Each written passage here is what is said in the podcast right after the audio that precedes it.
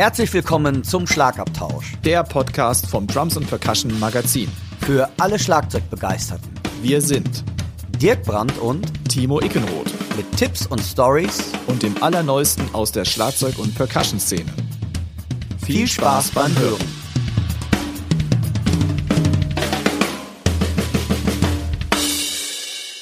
Der heutige Podcast wird euch mit freundlicher Unterstützung vom Music Store Professional aus Köln präsentiert.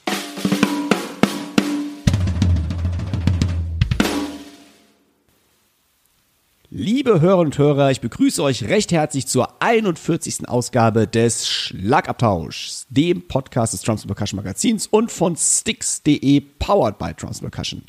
Mir gegenüber sitzt ein hervorragend gut gelaunter, also wie immer hervorragend gut gelaunter und yes. heute ausnahmsweise, ich weiß nicht, was passiert ist, frisch rasierter Dirk Brandt. Hast du heute noch irgendwas Besonderes vor, Dirk? Äh, nee, aber ich habe gedacht, das müsste ich mal machen, weil du lässt das so oft darüber ab, dass ich nicht rasiert bin. Da habe ich gedacht, ich müsste mich jetzt mal rasieren, damit die Zuhörerinnen und Zuhörer auch denken, ich besitze so etwas wie einen Rasierapparat. Übrigens, ich rasiere mich tatsächlich elektrisch. Ich weiß, ich oute mich jetzt gerade. Ich wollte gerade sagen. Nee, ich, also fragen, nass oder elektrisch? Nein, tat, ey, ich, ganz ehrlich, ich wollte immer Mann sein und wollte mich immer nass rasieren und ich sah danach, seit ich 16 bin, immer aus wie ein Streuselkuchen. Da habe ich immer die Schnauze voll gehabt und habe den Elektrorasierer für mich entdeckt und seitdem ist das besser. So jetzt aber, ey, ich habe total vergessen, euch einen schönen guten Tag zu wünschen. Ja, du hast mich jetzt so mit dem mit der Rasur aus der Rasurbrand, boah, auch schon wieder so ein Doppelspiel, Rasur und Brand, geil. Ähm, völlig, völlig vergessen, Hallo zu sagen. Liebe Hörerinnen und Hörer, ich grüße euch. Ich hoffe, es geht euch gut. Ähm, ja, jetzt weiß ich auch nicht mehr, wie ich die Kurve kriege. Äh, äh, Timo, am besten, was liegt denn heute an?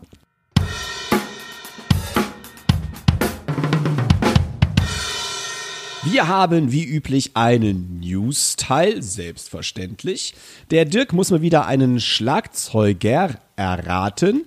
Wir haben in der Vorstellung die Aufnahmeprüfung für Percussion an der Musikhochschule in Leipzig. Wir sprechen über eine besondere Signature Snare Drum. Wir klären die Frage, was ein One-Drop ist und wie immer haben wir die Chefkoch-Empfehlungen der Woche.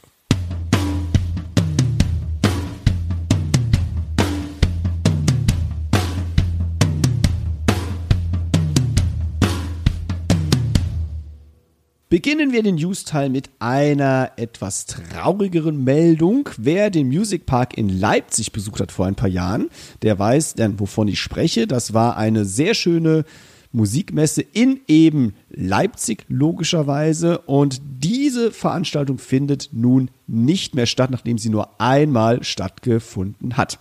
Die Leipziger Messe, die Veranstaltung des Music Park, gab jüngst bekannt, dass sie ihre Musikerlebnismesse nicht mehr durchführen wird. 2019 vor der Pandemie hatte die Premiere und konnte dann natürlich pandemiebedingt wie vieles nicht stattfinden.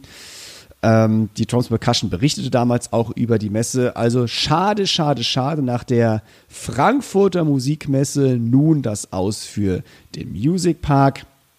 Ja, die Leipziger Messe sagt dazu, ich zitiere, leider bietet die aktuelle Marktlage nicht die notwendigen Rahmenbedingungen, um den Music Park dauerhaft erfolgreich und wirtschaftlich tragfähig zu realisieren.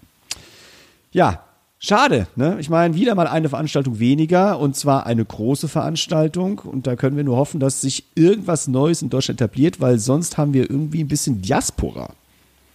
Ja, ähm, ja, sehr schade. Ähm ja, wieder eine Musikmesse, die schließt.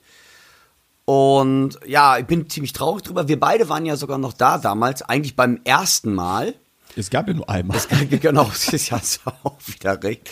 Und ich, ich fand Ob's eigentlich, die ist recht, die ist recht okay äh, oder gut angenommen worden und es war einfach mal ein anderer Standort. Und ja, du, wir hoffen, dass irgendwann einer wieder ja, wie gesagt, eine schöne Eröffnung, ähm, eine Messe macht. Und so bin ich, ich wirklich sehr, sehr dankbar darüber, dass die Initiatoren vom der ähm, Custom Vintage und Drum Messe wirklich das durchziehen. Da ziehe ich ganz, ganz großen Respekt und ich hoffe, dass sie das ähm, auch in den kommenden Jahren so weitermachen, dass sie die Power, diese Manpower, die man da haben muss, weil, wie gesagt, man kommt da als Zuschauer natürlich immer hin und alles steht da schön, aber da ist hinter den Kulissen, gerade wenn man das quasi als Privatperson macht, ist das doch eine Menge Arbeit. Du warst ja selber da, ich denke mal, du weißt, wie viel Arbeit das ist. Dann lass uns auch gerade noch die Crash It erwähnen, die im Oktober stattfindet. Genau. Denn das ist eine ähnliche Messe wie Vintage Drum Custom Meeting. Ähm, ähnlich in dem Sinne, dass dort auch nochmal andere Hersteller und Aussteller sich präsentieren. Also ist auch in Privatinitiative organisiert. Also wir hoffen auf die privaten Organisatoren. Äh, mit einem kleinen Augenzwinkern kann man ja sagen, wer trotzdem eine Musikmesse besuchen möchte, der kann ja nach Shanghai fliegen oder nach Los Angeles und das mit einem kleinen Jahresurlaub dann noch verbinden. Ich wünsche viel Spaß in China oder den USA.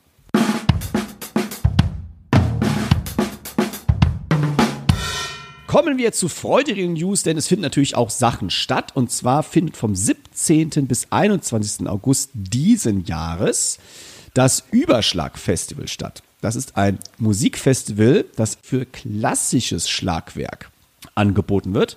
An fünf Tagen verwandelt sich dadurch Hannover zur Hauptstadt des Rhythmus. Zahlreiche Konzerte täglich von nachmittags bis spät in die Nacht, Partys, Diskussionsrunden, eine Ausstellung spezieller Schlaginstrumente und 13 lesende Meisterkurse zu verschiedensten Themen werden dort angeboten.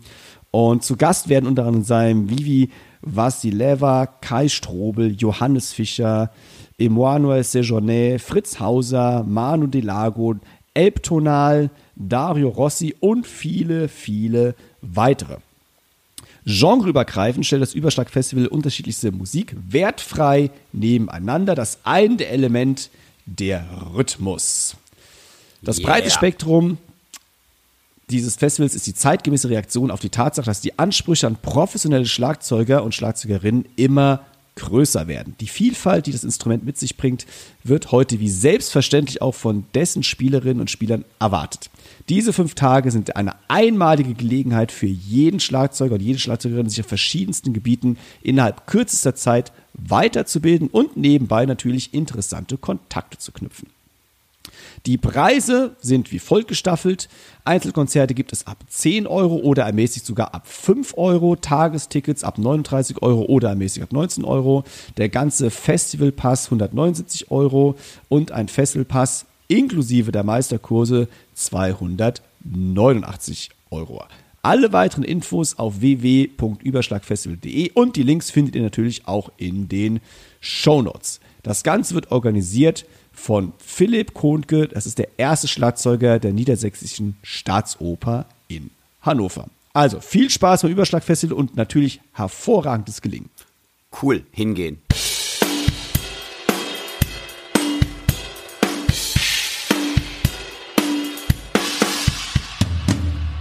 Wie mittlerweile üblich haben wir ein Geburtstagskind, dem wir gratulieren möchten. Wenn dieser Podcast rauskommt, machen wir das nachträglich, denn der Proband heute hat am 26. Juli Geburtstag gehabt dann, also noch sind wir davor, aber wenn der Podcast rauskommt, war es das dann schon. Ja. Und wie immer, Dirk, du sollst erraten, wer am 26. Juli Geburtstag hat. Oh, ich habe jetzt schon wieder Angstschweiß auf der Stirn. Ey. Ah, ist total easy heute. Wirklich. Okay. Also den, den kennt fast jeder. Ich meine, du kennst eh fast alle Schlagzeuger, aber den kennt sogar Schlagzeuger und den kennt sogar Nicht-Schlagzeuger, würde ich behaupten. Okay. Also, wir fangen mal an. Ich rede wieder aus der Ich-Perspektive, das finde ich eigentlich immer ganz süß. Geboren wurde ich in Dursingham in Norfolk, England. Also ein Engländer schon mal. Indeed. In Cornwall war ich durch die Band The Reaction, in der ich Schlagzeug spielte und später auch sang, relativ bekannt geworden. 1967 begann ich ein Studium der Zahnmedizin, wechselte aber dann zur Biologie und schloss den Studiengang mit dem akademischen Grad Bachelor of Science ab. Alter Schwede. Ich antwortete auf eine Suchanzeige an einem schwarzen Brett und wurde so Mitglied von Smile, einer 1968 gegründeten Band. Das erste Konzert spielten wir im Oktober 68 als Vorgruppe für Pink Floyd. Boah, Smile sagt mir was, aber der Drama jetzt. Ey. 1970 gründeten Mitglieder von Smile die britische Rockband, mit der ich später berühmt wurde.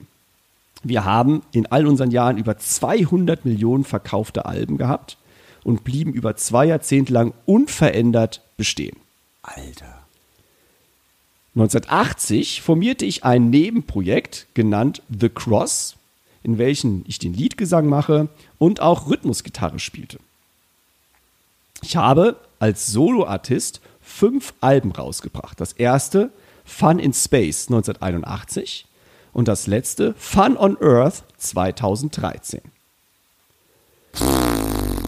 Der Leadsänger meiner Hauptband verstarb am 24. November 1991 im Alter von 45 Jahren. Ich bin einer der einflussreichsten Rockschlagzeuger der 70er und 80er Jahre. 2012 wurde ich als einer der reichsten Schlagzeuger der Welt mit einem Vermögen von über 105 Millionen US-Dollar geschätzt. Ich dachte, das wäre Andy Newmark. Ja, der hat nicht ganz so viel. Aber du hast das letzte Mal gesagt, er wäre auch reich. Er ist auch reich, aber 105 Millionen, ich glaube, Andy Newmark war bei 8 Millionen oder sowas, weiß ich gar nicht mehr genau. 100 Aber das ist mal ein kleiner Unterschied. 105, 105 Millionen, Alter, wie machen die das? Und warum sind wir beide noch hier? weil die in geilen Bands spielen. Ja, unsere Bands natürlich auch geil. Ich wollte gerade sagen, so, meine Band auch geil, aber 105, ey, ich bin völlig, ich bin, kenne ich den, ich, wenn, wenn du dich den Namen weißt, weiß ich gleich sofort, wer es ist. Selbstverständlich. Welche Haarfarbe hat der? Na, so, die geht in deine Richtung. Ich gebe dir noch einen Tipp, der, der äh, Sänger ist an AIDS verstorben. Es gibt von denen auch ein Musical.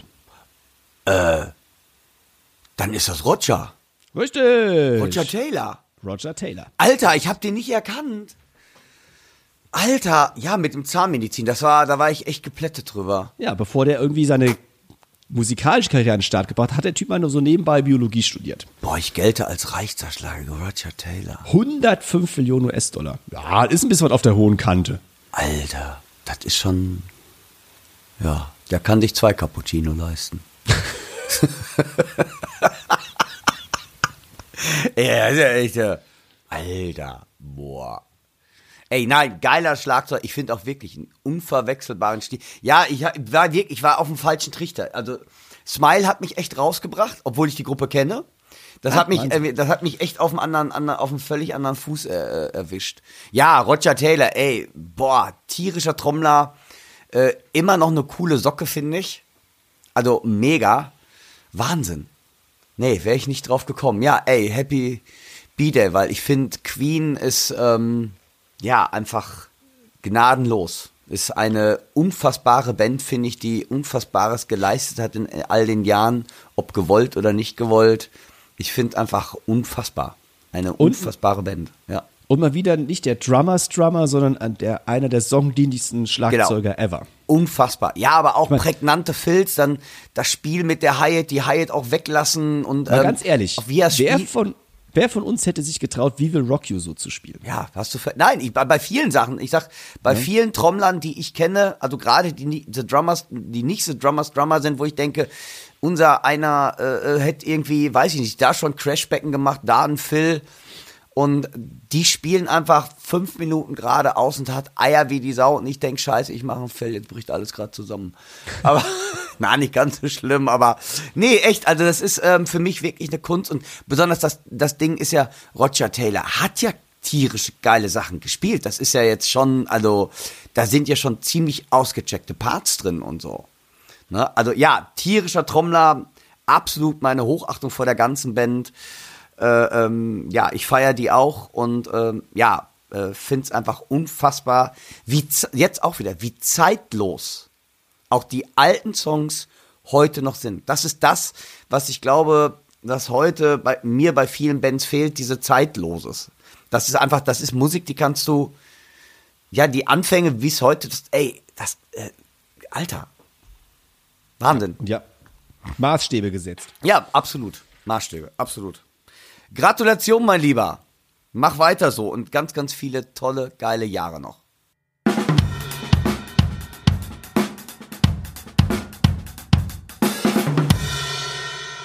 Unsere Rubrik, wir äh, fragen mal ab, was an Musikhochschulen so, ja, anfall, abverlangt wird. Das hatten wir so ein bisschen auf Eis gelegt. Das Ja. wollen wir jetzt nochmal was nachschieben. Und zwar kann man nämlich an der Musikhochschule in Leipzig Percussion studieren. Davon gibt es ja nicht so viele Schulen also Hochschulen im deutschsprachigen Raum. Und wie gesagt, in Leipzig geht das. Und Leipzig, das wusste ich auch nicht, ist das älteste deutsche Konservatorium für Musik. Seit über 160 Jahren äh, existiert das und die Fachrichtung Jazz-Popularmusik, an der man dann eben auch Percussion studieren kann, wurde bereits, und das hat mich auch echt verwundert, 1969 gegründet. Also, das ist schon eine Zeit lang her. Damit Oh ja. würde ich mich auf dem Fenster lehnen und sagen, es ist wahrscheinlich die erste Hochschule, an der man Percussion überhaupt studieren konnte. Ja. Der Studiengang ist so ein bisschen aufgeteilt in Latin Percussion und ähm, arabische Percussion. Also auch ganz spannend. Nicht nur so das typische Kuba-Zeugs Cool. oder diese brasilianischen Sachen. Ja. Und die stilistische Bandbreite reicht ähm, dort allgemein von Bebop bis hin zu zeitgenössischem Jazz, lateinamerikanischer Musik, R&B bis zu Rock und Pop. Also die verwehren sich auch vor gar nichts. Der Schwerpunkt in der Instrumentalausbildung liegt jedoch bei der Vermittlung funktionsharmonischer Zusammenhänge und der Improvisation. Studieren könnt ihr dort auf den Bachelor, Regelstudienzeit sind acht Semester und es gibt auch verschiedene Masterstudiengänge. Man kann auch auf Lehramt, Gymnasium dort studieren und es gibt ein Meisterschülerstudium. Die Dozenten dort sind Peter A. Bauer und der Axel Schüler. Und den Axel Schüler, der hat uns netterweise ein paar Worte dazu gesagt, was eben bei der Aufnahmeprüfung so zu erwarten ist von euch. Da wollen wir jetzt mal reinhören. Erstmal ganz herzliche Grüße in die Runde. Ja, es soll also jetzt hier um das Studium Percussion an der Hochschule für Musik und Theater in Leipzig gehen. Und bevor ich etwas zu den Aufnahmebedingungen selbst erzähle, würde ich gern nochmal vorstellen, dass bei uns es eine Besonderheit gibt, die ein sehr breit gefächertes und weit aufgestelltes Studium ermöglicht. Wir sind nämlich zwei Hauptfachdozenten, die dort Percussion unterrichten. Zum einen mein geschätzter Kollege Peter A. Bauer, der unterrichtet also Darabuka, Rick, Frame Drum, diverse Tambourin- und Kastagnettentechniken und Spielformeln, aber auch sogar Conga, Djembe und ähm, Vibraphon. Und das ist dann eher Tendenz, also die orientalische Percussion und deren Kulturkreis. Und zum Zweiten bei mir dann das Studium eher Latin Percussion. Da geht es also um Timbales, Congas, Bongos, die ganze Small Percussion, die dazugehört, aber auch Cajon oder auch viele Kombinationssachen, wer aus der Schlagzeugecke kommt. Für das Latin Drum Set, wie kann man sozusagen verschiedene Sounds, verschiedene Spieltechniken mit Händen und Füßen integrieren in so ein Latin Drum Set. Das sind so ein bisschen die Spezialisierungsrichtungen, die wir anbieten. Demzufolge gibt es jetzt auch keine Vorgaben, mit welchem Percussion-Instrument ihr euch vorstellt oder gar mehreren Percussion-Instrumenten. Es ist ja auch uns sehr wichtig als Bestandteil des Studiums. Das heißt, im Grundstudium des Bachelors habt ihr dann auch bei beiden Hauptfachdozenten jeweils ein Studienjahr. Da geht es also einmal dann eher um orientalische Spieltechniken oder aber im zweiten Jahr dann um Latin Percussion damit ihr erstmal eine solide und breit aufgestellte Grundausbildung habt. Äh, Zu den Aufnahmebedingungen selbst, die haben sich bei uns etwas verändert, Corona-bedingt. Ihr werdet euch vorstellen in zwei Runden. In der ersten Runde reicht ihr erstmal ein Video ein. Und in diesem Video möchten wir gerne von euch zwei Stücke hören, möglichst unterschiedlicher Stilistik und wer sogar schon mehrere Percussion-Instrumente bedienen kann, kann sich natürlich auch gern repräsentieren, indem er dann diese Instrumente vorstellt. Ihr könnt dort also zu einem Play-Along spielen oder mit eigener Band. Es gibt auch keine stilistischen Vorgaben, ob das nun afro-kubanisch, brasilianisch, orientalisch, westafrikanisch oder Singer-Songwriter, Pop ist. Das ist uns eigentlich jetzt nicht so wichtig. Wir möchten euch gern aber spielen, hören und sehen.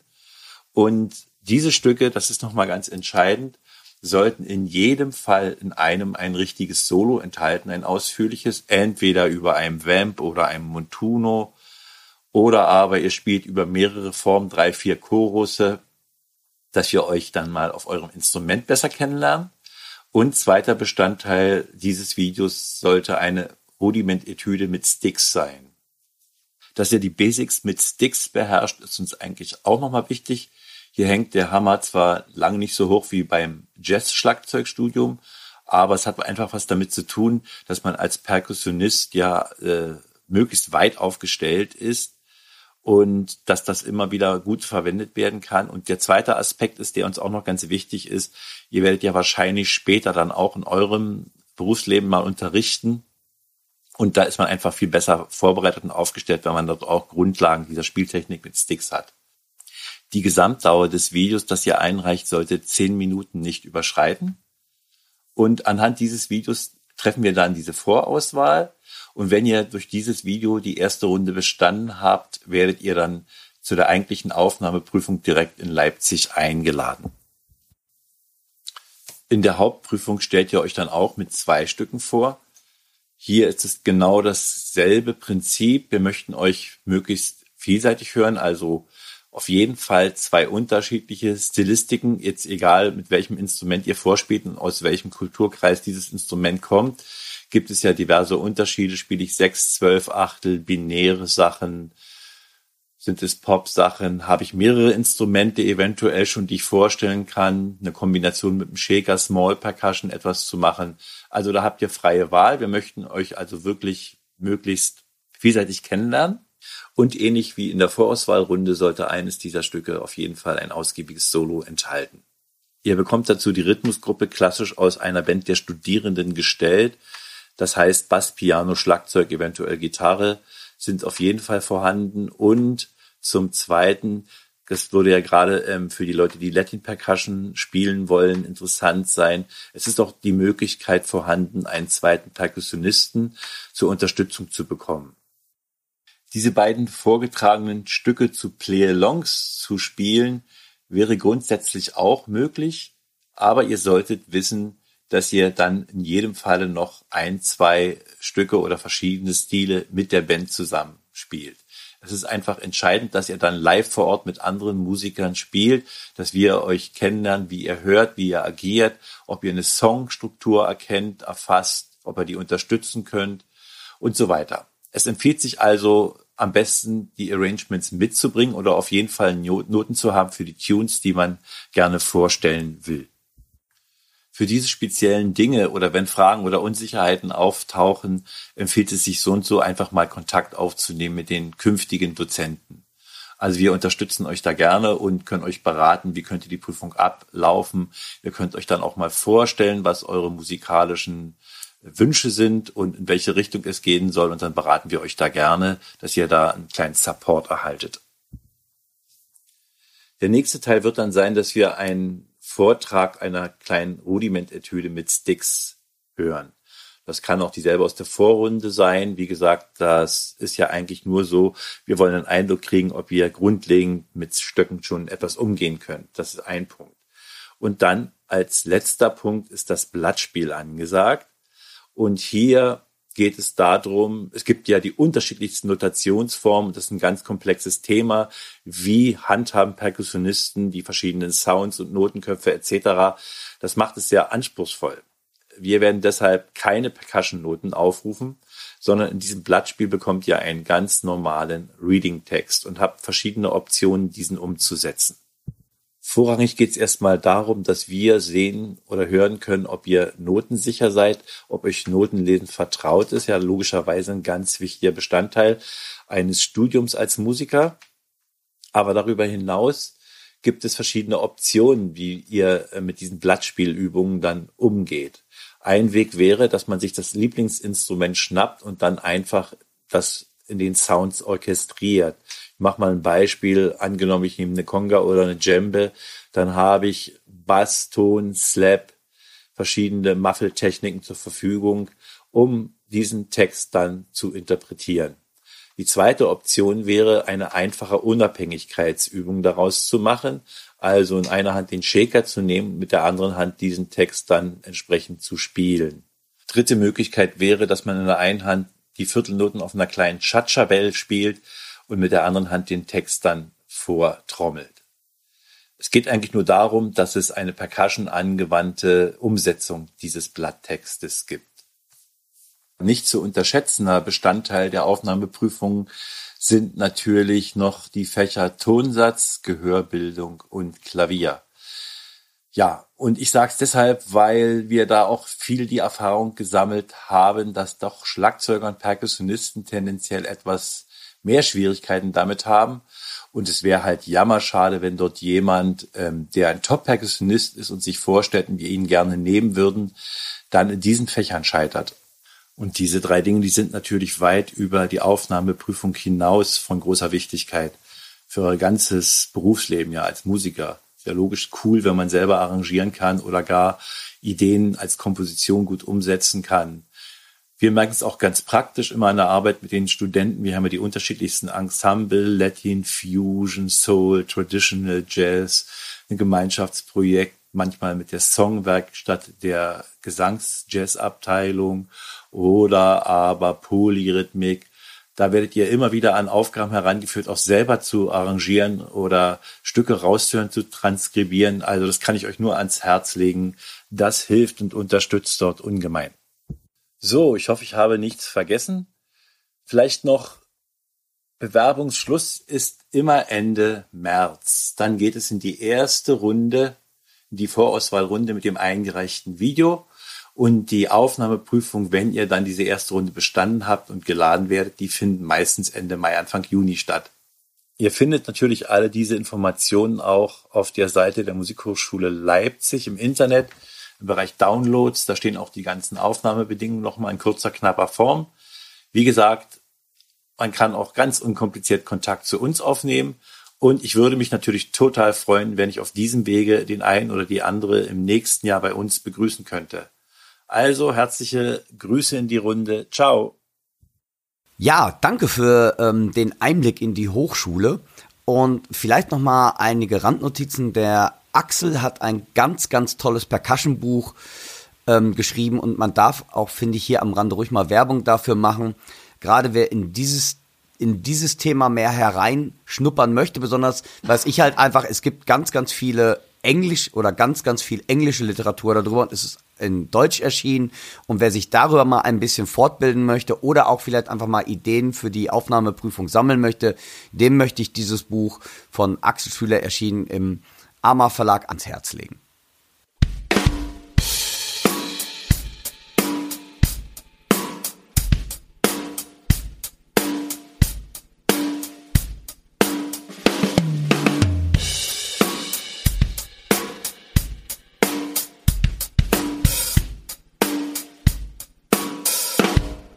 Ihr hört nun eine kleine Werbebotschaft unseres heutigen Sponsors.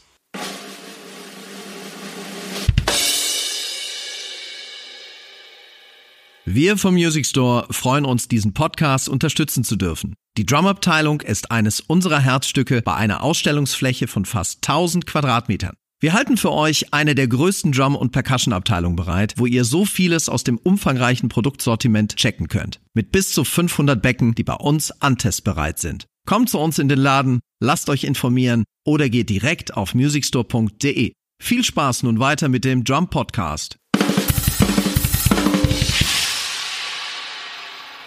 Gleich schnellt mein Puls wieder in die Höhe. Einerseits natürlich vor Aufregung, aber auch natürlich wieder vor purem Neid.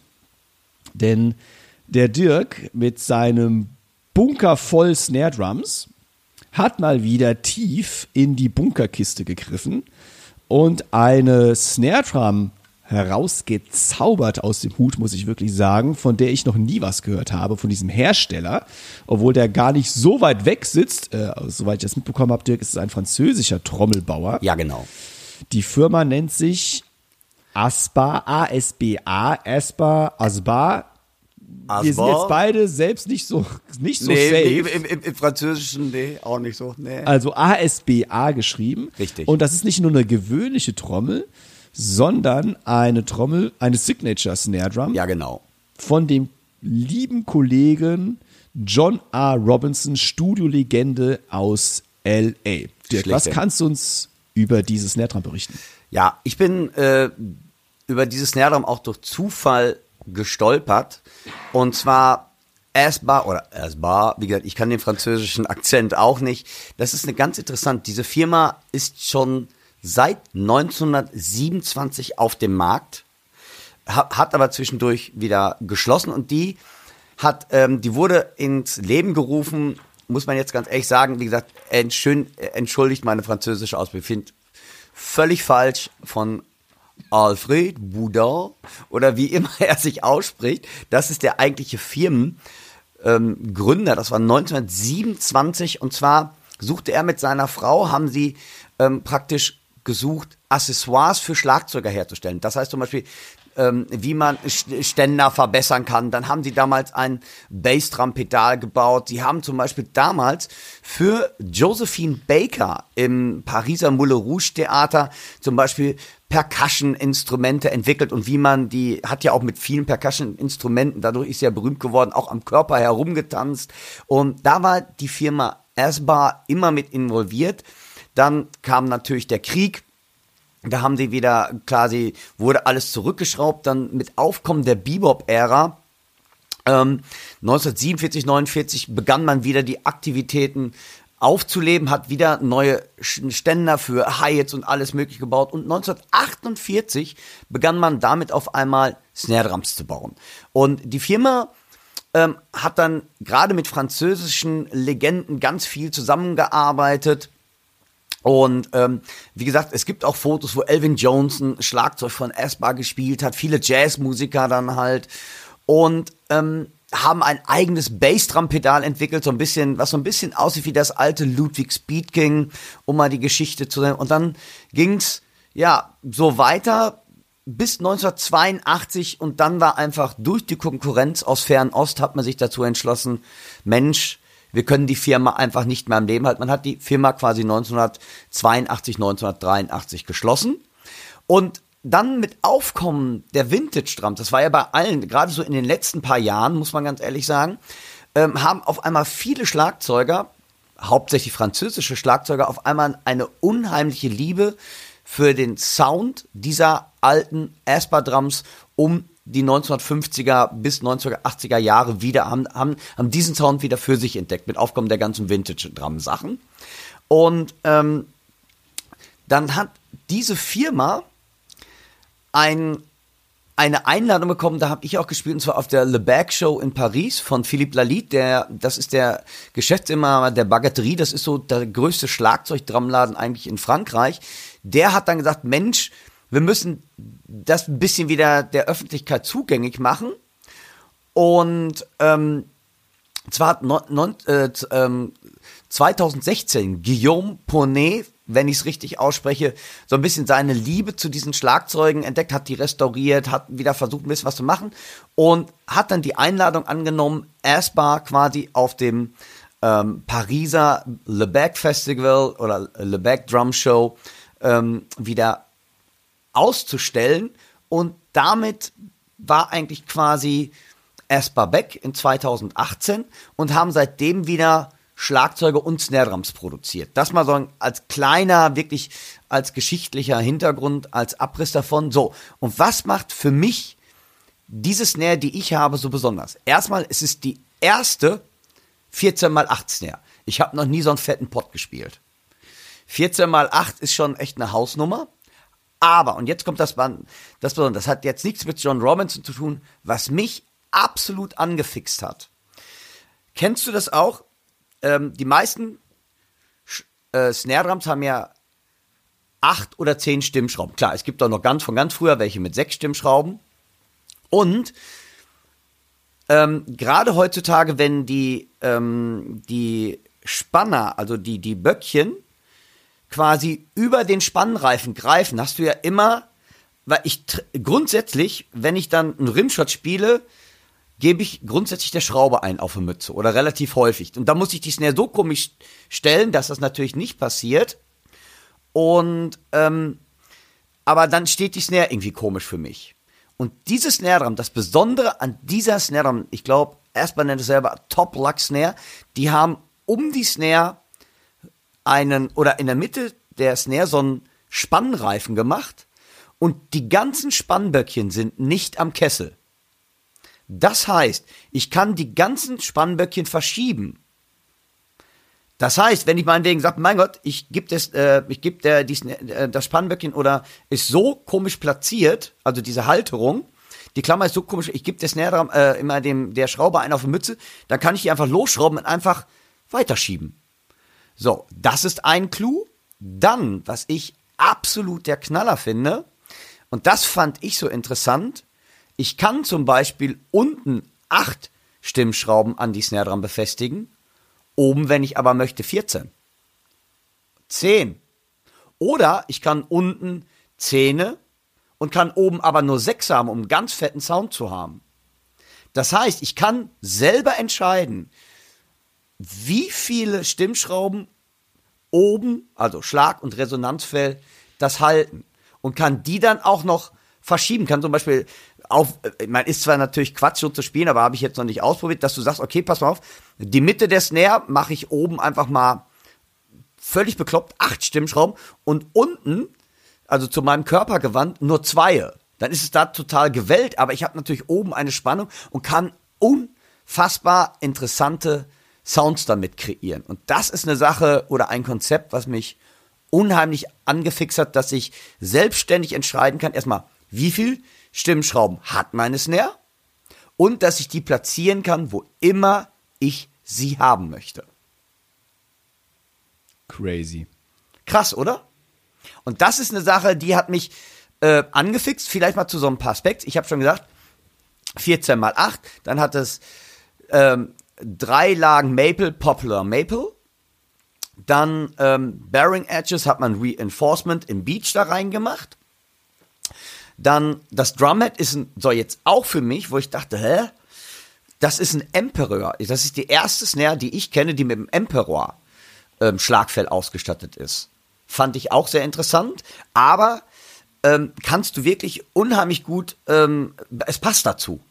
Also es ist wirklich schon gut vorgesehen. Ganz wichtig, Emperor-Fell ist ein dickeres Fell als ein Ambassador, was man eigentlich kennt. Ne, dadurch habt ihr natürlich einige Obertöne direkt eliminiert. Und ich fand dieses Konzept, ich fand es einfach abgefahren. Ist das auch ein doppellagiges Fell eigentlich?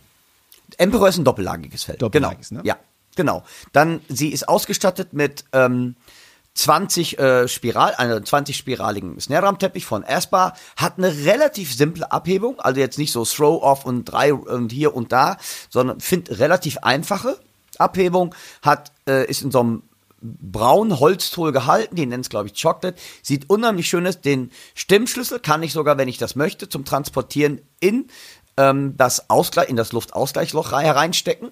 Also ist extra so eine Vorrichtung dafür da, finde ich auch ganz clever. Ähm, ist aber ein Pot und ich brauche noch einen tieferen Snare-Ständer dafür. äh, ne, also wie gesagt, ist meine erste 14x8 und ich denk mal, schaut doch einfach mal ähm, auf äh, meinen Kanal, jetzt auch nochmal Werbung für Timus und meinen YouTube-Kanal. Wir geben uns echt so viel Mühe mit diesen ganzen Tests, weil hier im Podcast, ich denk mal, da reicht einfach fünf Minuten zu hören, wie das Ganze klingt. Ihr müsst wirklich um so, es ist, ich weiß, es ist Nerd-Charakter, aber schaut mal rein, das ist wirklich interessant. Und gerade dieses mit diesen Lachs, dass die sich, Lachs sind halt die Stimmböckchen, dass man die so verschieben kann, finde ich abgefahren. Timo, wir, Das muss, ja, das muss man auch gesehen haben, Genau. unbedingt. Ja. Das, weil das hört man ja nicht. nee. Aber muss man wirklich sehen. Das, das ist, also das war für mich ein Feature, dass ich entscheiden kann, oben zehn Stimmschrauben zu haben, unten nur sechs oder wie auch immer, das fand ich echt eine spannende, das war für mich so als Snare Drum Nerder, fand ich unheimlich extrem spannend. Lass reinhören. Reinhören. Ihr hört zunächst die Snare Drum in einer tieferen Stimmung.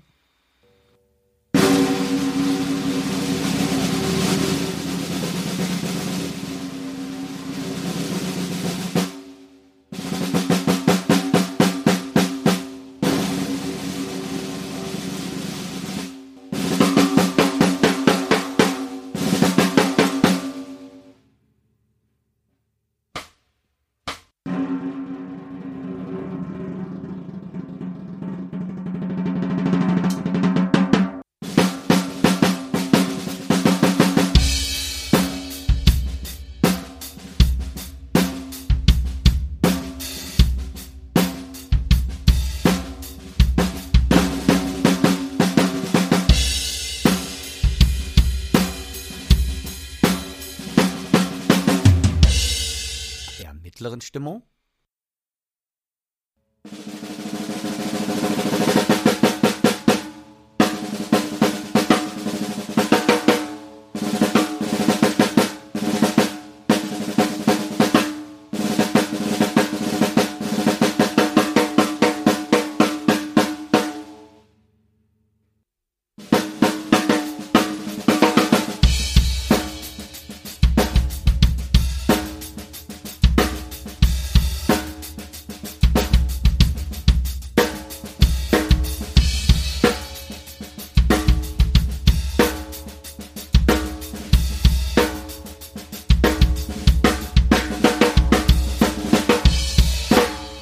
hört ihr die Snare Drum in einer hohen Stimmung und achtet mal darauf, wie viel Bauch dieses Snare Drum halt 14 mal 8 halt Tiefe entwickelt.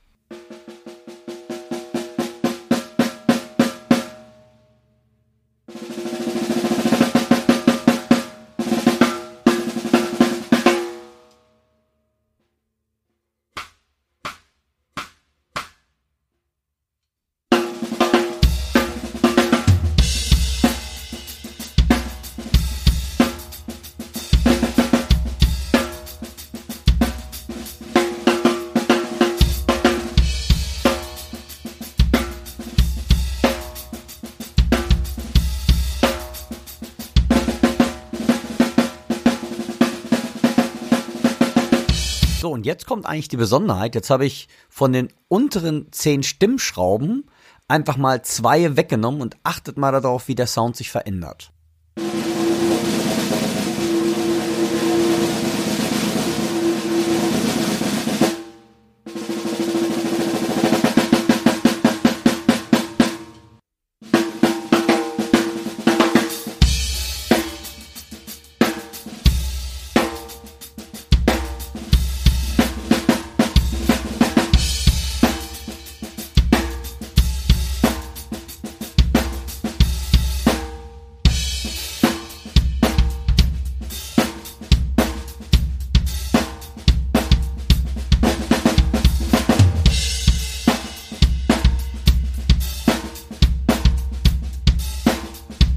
So, und jetzt habe ich das Ganze auf die Spitze getrieben. Jetzt habe ich unten nur noch sechs Stimmschrauben.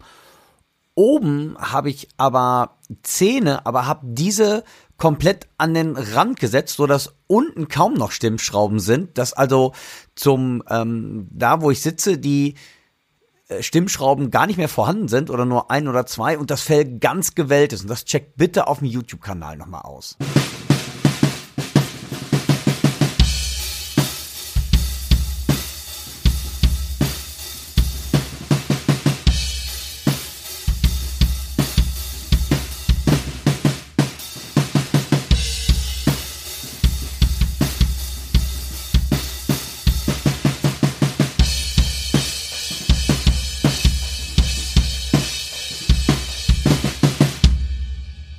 Hört ihr nochmal einen Song in zwei verschiedenen Stimmungen. Zwar in der ersten, wie ähm, gerade ihr schon gehört habt, in dieser sehr platschigen Version, ähm, so typisch 80er Synthwave-mäßig und in der zweiten Version dann nochmal genau den gleichen Song, aber in einer höheren Stimmung.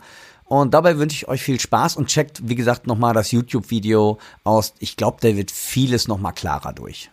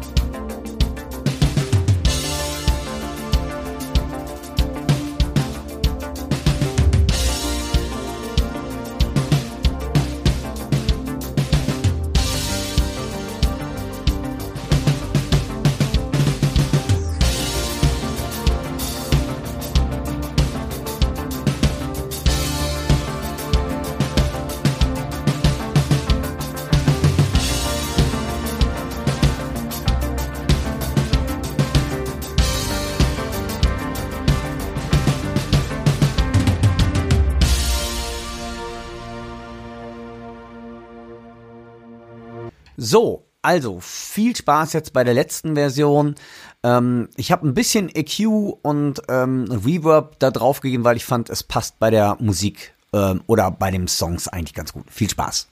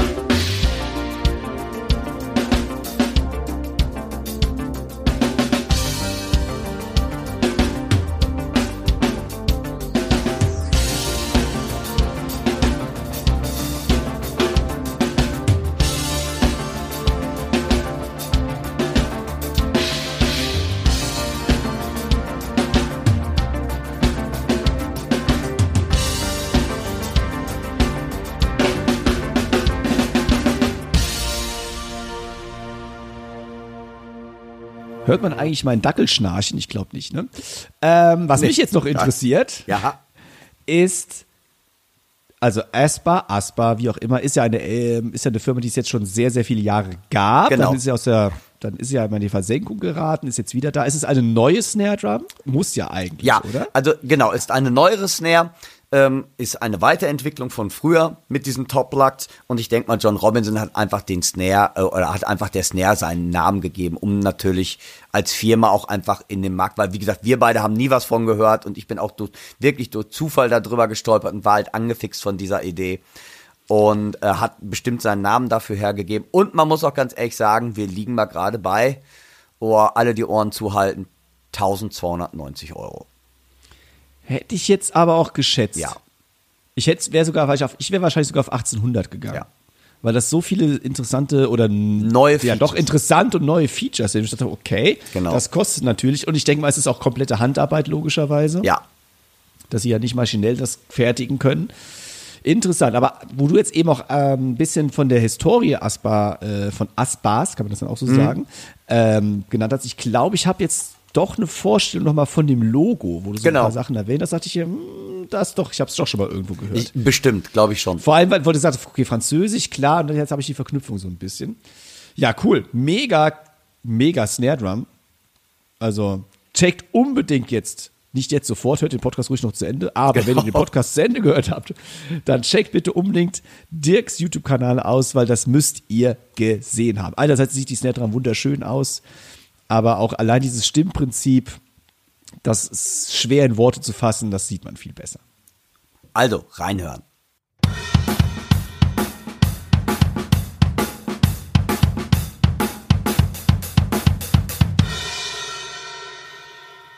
Lieber Dirk, wir führen unsere Dramapedia-Rubrik mal witzig fort. Witzig, warum eigentlich witzig? Bei uns ist alles witzig. So.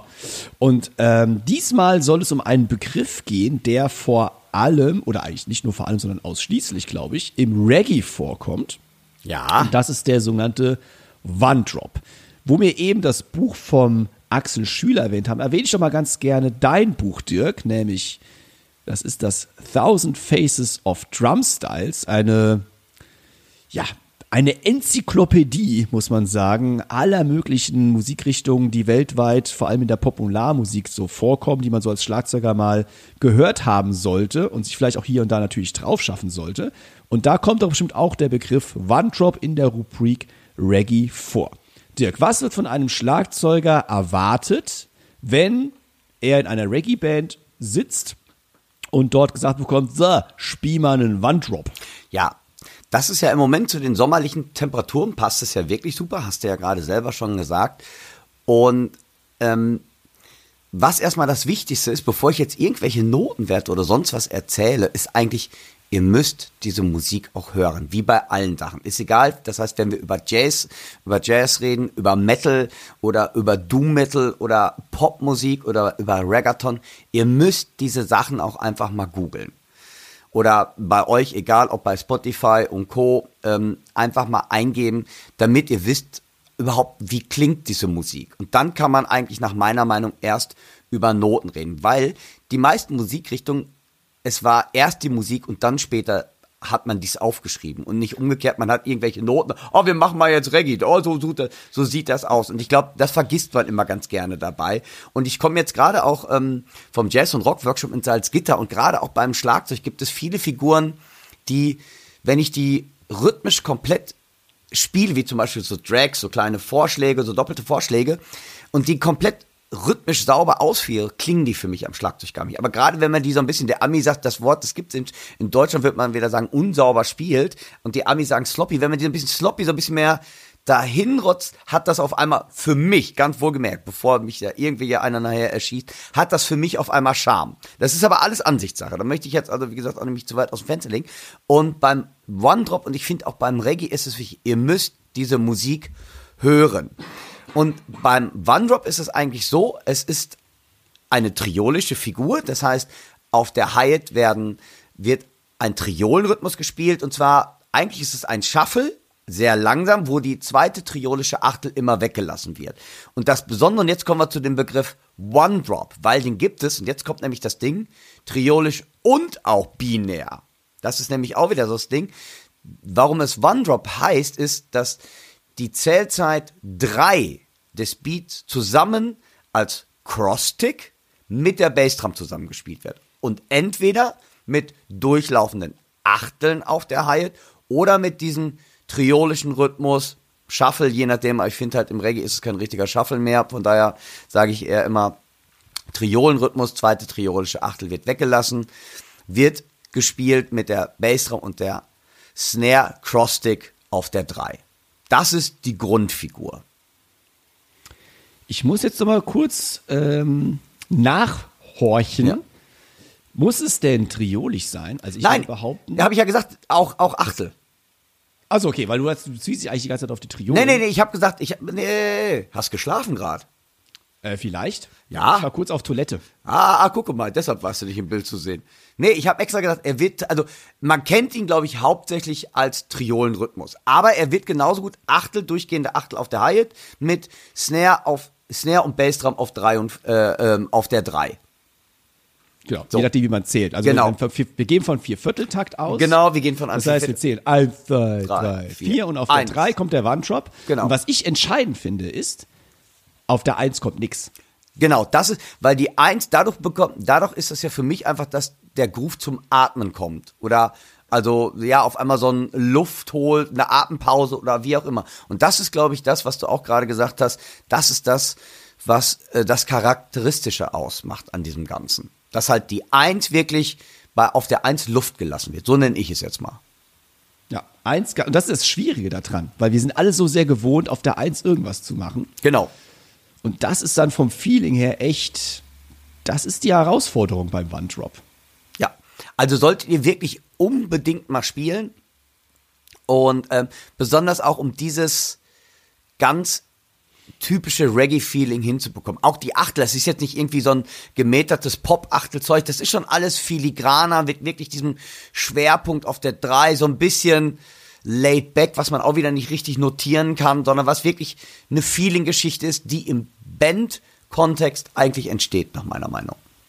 Was mich dann nochmal interessiert, wie du das jetzt angehen würdest. So, im Reggae, ich meine, Reggae ist ja absolute groove-orientierte Musik, da Ja. brauchen wir ja jetzt nicht drüber zu reden. Aber es kommt ja hier und da ja auch mal ein Fill-In vor, so ein kleineres, ne? nicht so die äh, exorbitanten Genau. Gospel-Shops. Wenn du ein Fill-In spielst, meine Tendenz ist immer, ich höre grundsätzlich dann vor der Eins auf. Genau, meistens Würdest du das genauso machen? Ja, ich würde grundsätzlich den Fill zu vier hinspielen. Dass die Oder eins, zu vier und, ja. Oder zu vier und, je nachdem. Ähm, dass einfach, ähm, wie gesagt, die Eins wirklich, dass da diese Luft, dieser Platz gelassen wird. Und nicht wie halt in der Popmusik, wo ganz klar markant, markant die Eins, äh, die Eins und Drei betont wird. Und da ist es halt wirklich die Drei. Und meine Fills enden, ich spiele es tatsächlich, glaube ich, am meisten eher auf die Vier, äh, ähm, einfach um noch mehr äh, äh, Platz zu Eins hinzulassen. Ich, äh, du hast ja eben schon gesagt, man muss es hören. Ich empfehle mal drei Songs von dem Großmeister des Super. Reggaes. Klasse. Und das eine ist Forever Loving You. No Woman, No Cry, den kennt man ja auch Ja. hier und da auf- aus dem Radio. Und der letzte, den ich empfehle, heißt witzigerweise One Drop. Oh. Ob da jetzt der Name herkommt, das kann ich jetzt nicht sagen. Boah, das wusste ich mal, aber woher? Also, äh, nee, hätte ich jetzt gerade auch nicht mehr auf dem Schirm. Also diese drei Songs sind von Bob Marley and the Wailers und Bob Marley ist ja Genau. gesagt, der größ, einer der größten Vertreter, der populärste Vertreter des Reggaes und die kann man sich ja mal reinziehen, damit man ungefähr weiß, wie ein One-Drop zu klingen hat. Das zur Drummerpedia. Wenn ihr Fragen habt oder ihr wollt mal selbst was erklärt haben, weil ihr denkt, "Oh, da weiß ich aber auch nicht, was das jetzt eigentlich soll, dann schreibt uns doch einfach mal an Tra äh, dann schreibt uns doch einfach mal an podcast at drumsundpercussion.de. Dort könnt ihr uns eben Fragen stellen oder auch Anregungen, Tipps, was auch immer ihr loswerden möchtet. Wir freuen uns über eure Nachrichten.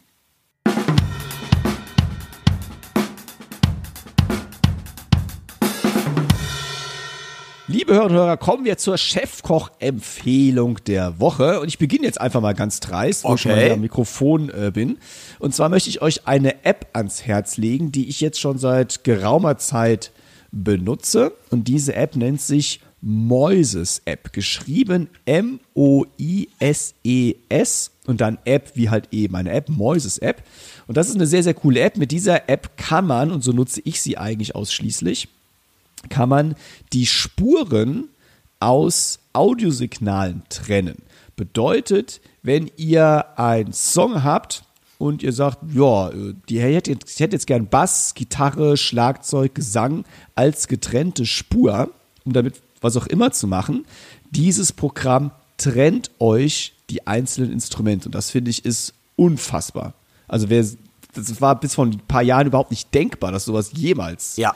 Äh, passiert. Und diese, diese Entwickler, ich habe nicht rausgefunden, woher die kommen. Also Moises, die App gibt es auf allen möglichen Sprachen, aber es ist nicht rauszufinden, wo die ihren Sitz haben tatsächlich. Also auch ähm, spannend. Und diese App macht das ganz ja, ich sage nicht ganz in Ordnung. Sie macht es nicht perfekt, das auf keinen Fall. Das heißt, gerade beim Schlagzeug ist es ja auch schwer. Ein Schlagzeug hat mit sehr viel Frequenzen zu tun. Und das richtig klar zu trennen, ist nicht immer ganz einfach für äh, die App. Aber sie macht es in so einem Sinne, dass man sagt, okay, wenn ich jetzt einen modernen Popsong habe, ist es schon relativ cool getrennt. Da hat man eine sehr, sehr klare Schlagzeugspur. Und ich nutze es auf zweierlei Weise, das kann ich euch auch verraten. Einerseits nutze ich die App im Unterricht um wirklich die Tramspur rauszumuten, um so Schülerinnen und Schülern Songs zugänglich zu machen, die vielleicht sonst durch das eigentliche Schlagzeugspielen abgelenkt werden. Das heißt, ich kann jeden Song jetzt im Prinzip nehmen und auf irgendein Niveau runterbrechen, ohne dass das Spiel des oder derjenigen dann irgendwie dem Originalspiel in die Quere kommt. Das finde ich megamäßig. Und ich nutze die App auch, um Transkriptionen anzufertigen. Wie gesagt, da ist es ein bisschen schwieriger, weil gerade wenn es dann ähm, in Richtung Jazz geht und sowas, dann ist es nicht immer so hundertprozentig super gut getrennt, aber man kriegt schon viel mehr Nuancen mit. Das heißt, wenn ihr habt vielleicht schon mal von Walking Bassdrum gehört oder Feathering the Bassdrum, wo die Bassdrum so ganz, ganz leise subtil mitläuft, das hört man oft im Gesamtkontext überhaupt nicht. Aber die App trennt dann teilweise so gut, dass man selbst das erahnen kann, dass Schlagzeuger sowas mitgetreten haben, wo man selbst vorher nie auf die Idee gekommen wäre, dass es wirklich auf dem Song drauf ist. Also meine absolute Empfehlung, die App ist prinzipiell kostenfrei. Da gibt es äh, zwar eine eingeschränkte Version. Ich habe mir die App tatsächlich schon vor mehreren Wochen gekauft und habe die Vollversion. Ähm, ist nicht unbedingt notwendig. Ich habe halt eben, ich nutze sie halt relativ häufig, deswegen brauche ich, brauchte ich die Vollversion. Wenn ihr aber mit irgendwie, ich glaube, drei der vier Songs im Monat auskommt, wenn ihr was trennen wollt, dann reicht auch die kostenfreie Version. Man muss sich halt registrieren, aber noch ist sie auf jeden Fall kostenfrei. Meine absolute Empfehlung, die Moises App. Dirk. Super Empfehlung. Super Empfehlung. Ähm, habe ich auch schon von gehört, muss ich auch nochmal auschecken. Ich habe eine CD für euch, ich habe Musik und zwar aus von 1988 und zwar von einem Keyboarder, der heißt Gary Wright und da hat kein anderer oder kein geringer drauf getrommelt als Terry Bozzio, aber auch noch Alan White und Jim Keltner. Und zwar das Besondere, warum ich diese 80er Mucke oder nee 90er sagt man dann in 1988 wären es ja 90er Mucke. Nee, ist 80er. Ist dann 80er, okay. Ja. Ähm, warum ich die rausgesucht, die Platte, und zwar Terry Bozzio war früher sehr bekannt dafür. Terry Bozzio ist ein ehemaliger Frank Zappa Schlagzeuger. Vielleicht für die, die den Namen jetzt nicht so geläufig sind, macht, heute hat er ein Mörder-Drumset, welches ich nicht aufbauen möchte. Aber der hat früher auch schon relativ große Drumsets gespielt. Aber er hatte eine Besonderheit, und zwar hat er sogenannte Rainbows Boxes gespielt. Rainbows Boxes könnt ihr vielleicht kennen. Ihr habt alle schon mal Begriffe gehört wie Rototoms. Und jetzt nehmt ihr einfach von den Rototoms die Felle und den Spannreifen weg. Diese Dinger, die dann überbleiben, die heißen Spoxes. S-P-O-X-E-S E geschrieben. Und damit hat der liebe Terry Bozzio Becken und Hyatt kreiert. Und diese Sounds hört man, die, die gibt es auf seinen alten Videos von früher. Und diese Sounds hört man tatsächlich, das habe ich wieder durch Zufall habe ich hier mal wieder reingehört. Und er spielt natürlich auch richtige Becken, aber er spielt immer wieder diese sagen wir mal, Beckeneffekte mit den Spoxes an. Und das fand ich eine super, das war deshalb meine Empfehlung der Woche, weil hier hört man mal wieder einen sehr kreativen ähm, Terry Bozzio mit abgefahrenen Grooves ähm, in einem Pop-Kontext, also jetzt auch nicht so völlig crazy wie bei Frank Zappa. Und aber mit Sounds und Groove-Vorlagen, die ich echt einfach mal empfehlen kann. Ich weiß halt gar nicht, ob es die ähm, CD überhaupt noch gibt. Die ist erschienen bei Cypress Records ähm, 1988 in den USA und ist für mich die, ähm, ja, mal wieder geniales Pop-Drumming, aber ausgefucktes. Also hat nicht Bumchuck, sondern wirklich, wie kann ich geile Grooves kreieren, wie bin ich innovativ, wie setze ich verschiedene Sounds ein. Das hat mir an dieser CD unheimlich gefallen. Also meine Empfehlung der Woche, Gary Wright mit einem unfassbar toll trommenden Ge äh, Gary Bozio, Terry Bozio an den Drums.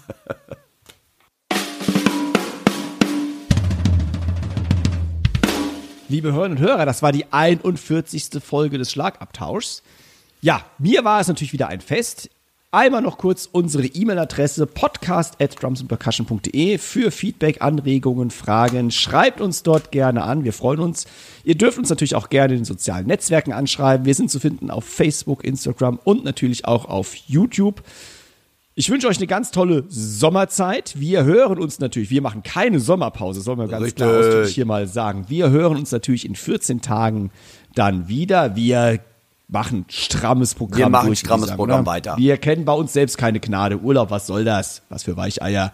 Brauchen wir alles nicht. Wir sind ja nur Trommler. Genau. Wir haben ja eigentlich 24 Stunden, sieben Tage die Woche Urlaub. In dem Sinne, ich wünsche euch da draußen eine ganz, ganz tolle Zeit. Ich bedanke mich für eure Treue, fürs Zuhören. Und das letzte Wort hat heute der Dirk. Ja, ihr Lieben, ich wünsche euch eine ganz, ganz tolle Zeit. Timo, wie immer, vielen Dank. Ähm, vielleicht als Ausblick, was demnächst komme, in der Planung ist ein Interview mit Chris Bass, dem Drummer und von Heaven Shall Burn, Metal Liga. Dann haben wir, weil wir haben ja gesagt, wir müssen was für die Metal-Jungs machen. Ventor ist in Planung, das ist eingestielt auch.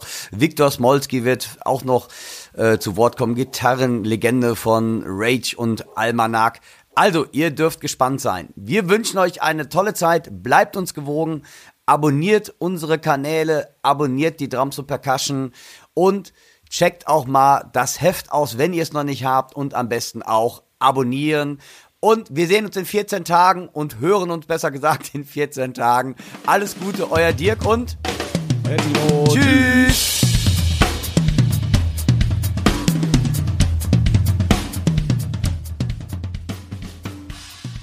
Heutige Podcast wurde euch mit freundlicher Unterstützung vom Music Store aus Köln präsentiert.